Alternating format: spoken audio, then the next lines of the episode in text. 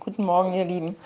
Ich danke euch für eure Rückmeldung und äh, ja, eure Ermutigung, dass wir ruhig so weitermachen, wie wir das bisher gemacht haben, dass wir Verse nehmen, so wie der Herr sie uns zeigt. Und wenn ihr da irgendwelche habt, die wir zusammen nochmal besprechen wollen oder wo ihr nochmal was hören wollt, dann schickt mir die ruhig, dann gucken wir uns die nochmal an. Ich habe gedacht, wir gehen in Psalm 23 einfach mal weiter und gehen den einfach mal im Schnelldurchlauf so durch, weil es ist ja ein total schöner, schöner Psalm.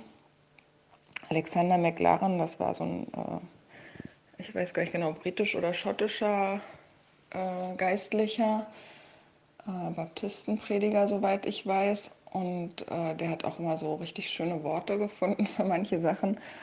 Und über Psalm 23 hat er gesagt, dass es gibt viele Bücher auf dieser Erde, auf die man verzichten könnte, aber auf diesen sonnigen kleinen Psalm, der schon ganz vielen geholfen hat, auf den kann man äh, nicht verzichten. Und äh, ich finde, da hat er das ganz gut getroffen. Der Psalm ist auch wirklich sehr schön. Ja, wir hatten gestern den ersten Vers, der Herr ist mein Hirte, mir wird nichts mangeln. Und das war ja schon so richtig schön auch zu hören. Er weidet mich auf einer grünen Au, so geht es weiter, und führet mich zum frischen Wasser.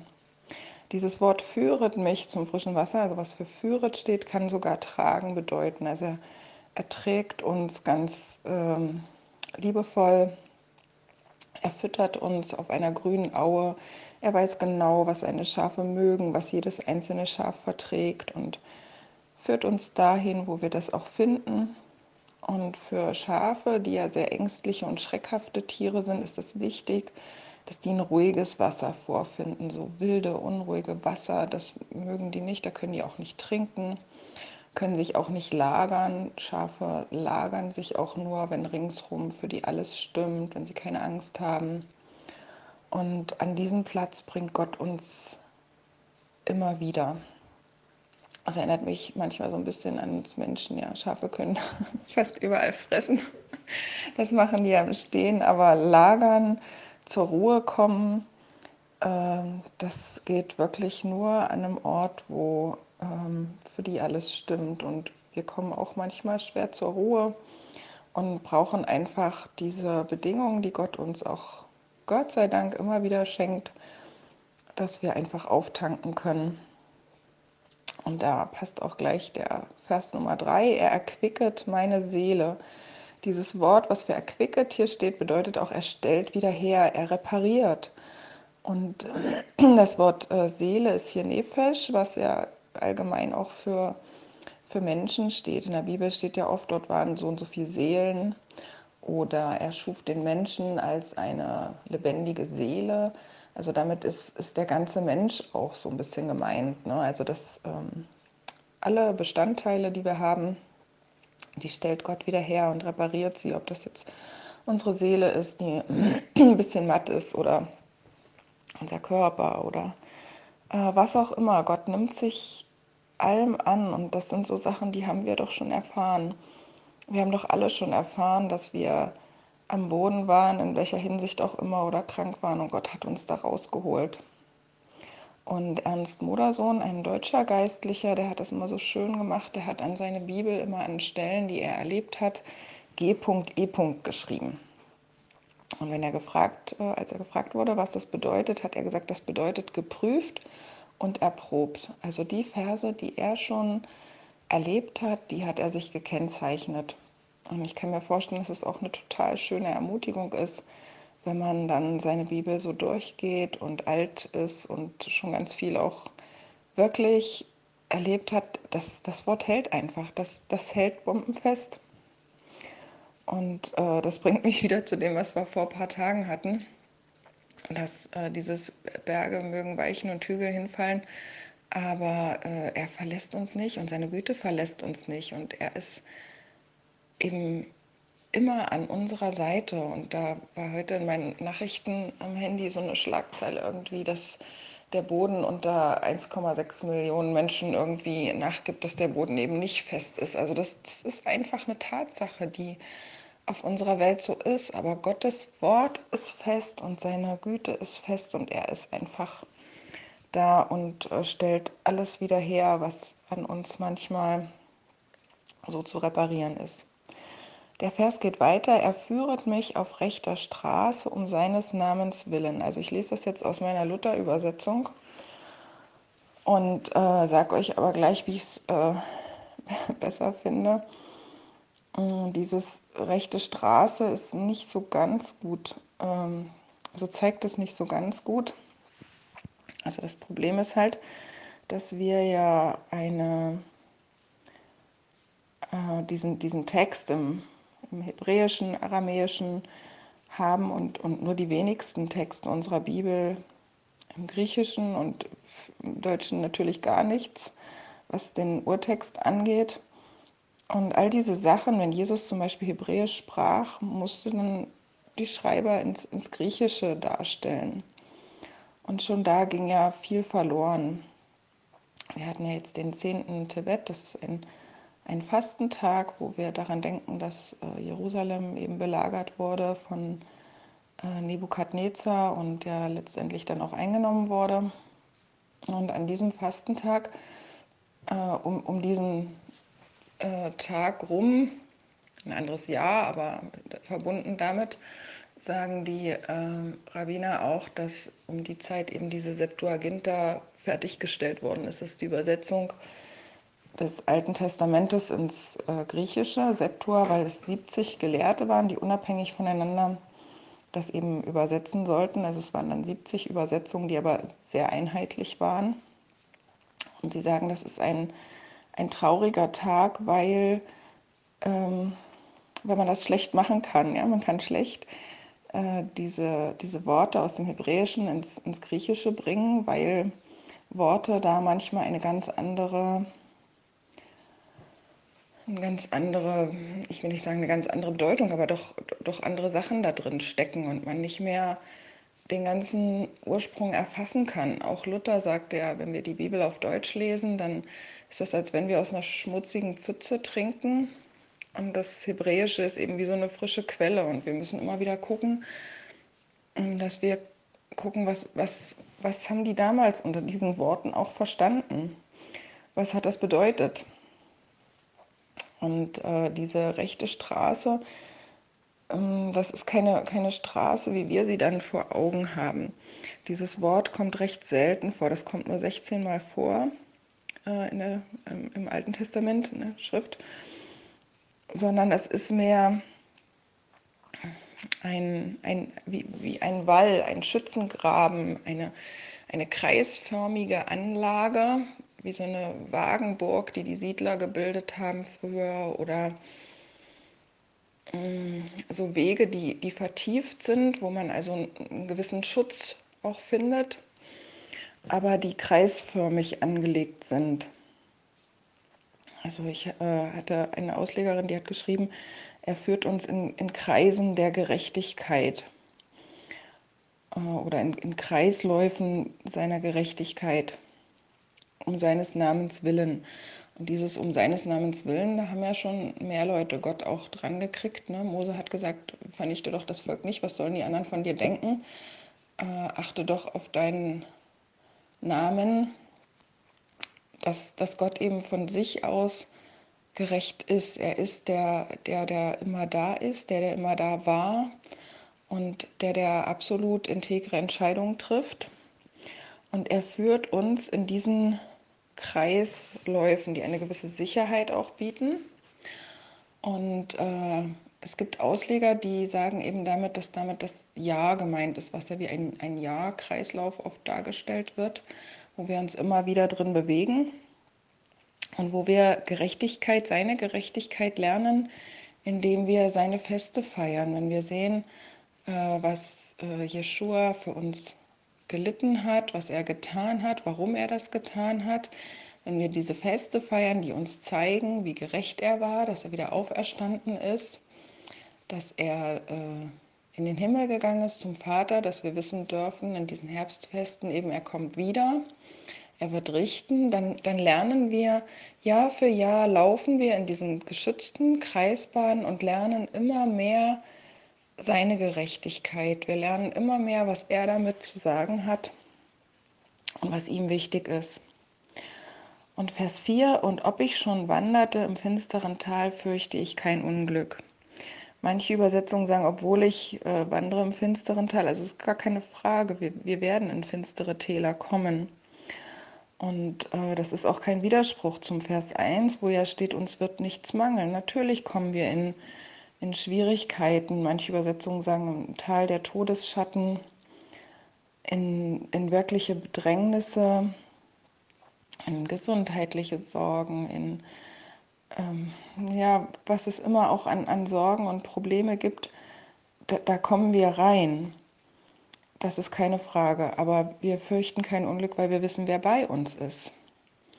Ist ja für, wie für Kinder auch für die Schafe wichtig, wenn, wenn der Hirte dabei ist, sind die einfach ruhiger und wissen, okay, der weiß Bescheid. Und so ist es für ein Kind ja auch. Wenn die Eltern dabei sind, dann fühlen die sich meistens besser. Und dieses Tal, das äh, bezeichnet ein, wie, wie eine enge Schlucht, meint dieses Wort eigentlich. Und wenn man dann so an diese Old Shatterhand und Winnetou-Filme denkt, dann, dann war so eine, wenn so eine enge Schlucht äh, vorkam im Film, dann kam auch immer dramatische Musik, weil irgendwo lauerte dann irgendwas und so müssen wir uns das vorstellen. Und für Schafe ist so ein enges Tal, wie gesagt, so eine Schlucht immer sehr beängstigend. Die sind dann unruhig. Aber wir fürchten da kein Unglück, denn Gott ist bei uns. Sein Stecken und sein Stab trösten uns. Und das war so ein Hirtengerät. Also dieses, dieses Wort Stab, das kann auch Unterstützung bedeuten. Das ist wie so ein verlängerter Arm des Hirten, der den Schafen einfach so ein bisschen zeigt, wo es lang geht, dass er da ist und der ihnen hilft und sie da auch durchbringt. Du bereitest vor mir einen Tisch im Angesicht meiner Feinde. Entschuldigung. Also, ich habe äh, eine Rabbinerin hat mal diesen Psalm auch so ein bisschen übertragen, übersetzt und sie schreibt, ähm, also gegenüber meiner Problemmacher bereitest du mir einen Tisch. Also es gibt schon Leute, die uns Probleme machen, es gibt Leute, die uns Schwierigkeiten machen, die uns bedrängen, die uns das Leben schwer machen. Und ähm, den direkt gegenüber oder im Angesicht dieser Feinde in der Nähe bereitet Gott uns einen Tisch, wo er uns ja eine total tolle Mahlzeit auftischt, wo er für uns da ist, wo er uns Erholung bietet. Also selbst inmitten von Schwierigkeiten, von Menschen, die uns Schwierigkeiten machen, ist er für uns da. Und diese Mahlzeit, die ist Wow, die ist einfach, Gott ist so ein aufmerksamer Gastgeber. Da steht hier, du salbest mein Haupt mit Öl. Damit ist so ein, so ein parfümiertes Öl gemeint, so eine Salbe, die man früher genommen hat, wenn die Sonne so runterknallte. Das kennen wir auch, dann wird die Haut trocken und das ist unangenehm. Und Gott hat diese, diese tolle Salbe, die auch noch gut duftet, also es ist jetzt nicht so, dass er schnell jetzt hier im Angesicht der Feinde so ein, so ein kleines Picknick auspackt, hier dein Sandwich, deine Wasserflasche, fertig, sondern es ist einfach äh, auch an alles gedacht. Es ist richtig schön, dass er uns Gutes tut. Und er, er schenkt uns den Becher voll ein. Also das, das fließt über, so, so kennzeichnet es dieses Wort. Der ist, der ist wirklich voll, was er uns an Gutem geben will. Und äh, so endet dann auch der Psalm Gutes und Barmherzigkeit werden mir folgen mein Leben lang. Und ich werde bleiben im Hause des Herrn immer da. Und jetzt gibt es eine kleine Überraschung. Gutes ist Tov, das ist äh, im Hebräisch, also im Hebräischen Tov und im Deutschen heißt das ist super gut. Also wenn ich sage guten Morgen, sage ich Boka Tov. Ich wünsche dir einen guten Morgen, einen dass einen schönen Morgen, dass er dir gefällt, dass du erfreut wirst. Und dieses, dieses Erfreuende wird mir folgen mein Leben lang. Und das Wort für Barmherzigkeit, was hier mit Barmherzigkeit übersetzt wird, ist Chesed. Und Chesed bedeutet eigentlich Gnade. Und da sagt man ja immer, im Alten Testament gibt es keine Gnade, was natürlich ein Trugschluss ist. Das stimmt ja nicht, das wissen wir ja. Aber äh, hier steht eben eindeutig diese Gnade. Und es gibt ähm, in, der, in der Schrift drei hebräische Worte für Gnade. da sind wir wieder da, dass wir merken, wie schwierig das ist in der Übersetzung. Jedes Wort hat so ein bisschen eine andere Bedeutung. Wann kommt welches Wort und wie übersetzt man das ins Deutsche, wo es diese Unterschiede gar nicht gibt, zum Beispiel?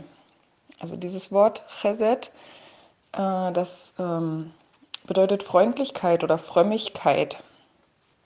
Und das, äh, vielleicht kennt einer von euch diese Chassidim.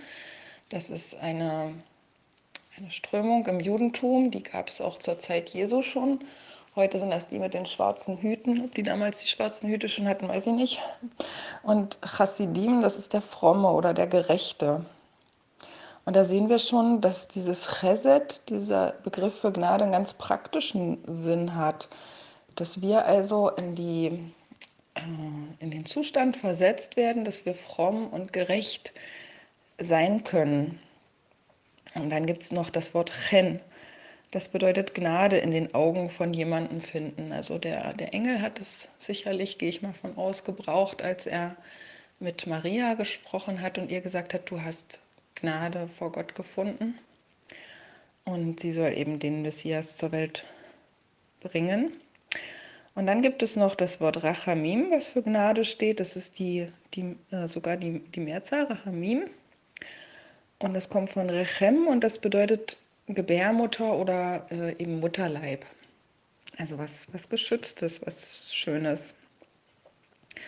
Aber wir sehen eben aus diesen Worten, dass es, es gibt keine Gnade ohne, ohne Taten. Also man kann das, ein Ausleger hatte das, ein Dozent hatte ich mal gehört, der auch so ein Spezialist war für die alten Sprachen, der hat gesagt, man kann das äh, definieren, dass die Gnade etwas Kostenloses ist, was uns aber zur Gerechtigkeit führt.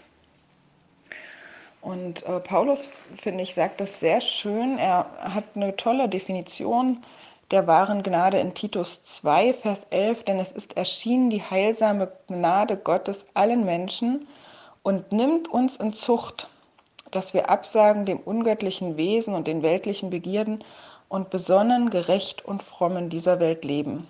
Also die Gnade versetzt uns in einen Zustand, dass wir Gott gefallen wollen, dass wir Verlangen und Eifer danach haben, äh, dass Gott sich an uns freut.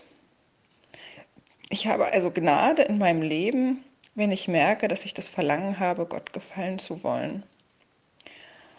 Und äh, das ist das ist die, die Gnade, die mir folgen wird mein Leben lang. Und dann werde ich eben auch das Verlangen haben, im Hause des Herrn zu bleiben. Was ist denn das, das Haus des Herrn?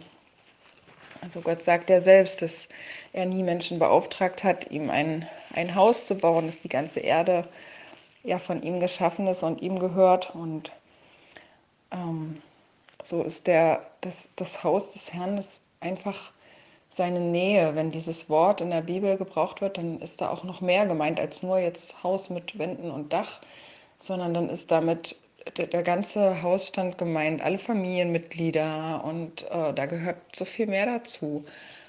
Und für uns ist es einfach, dass wir in der Nähe Gottes sein wollen, dass wir zusammen sein wollen mit äh, Leuten, die eben das genauso auf dem Herzen haben, ihm zu dienen, ihm gefallen zu wollen und dass wir da auch immer mehr spüren, wo da unser Platz vielleicht ist und wo Gott uns da haben möchte.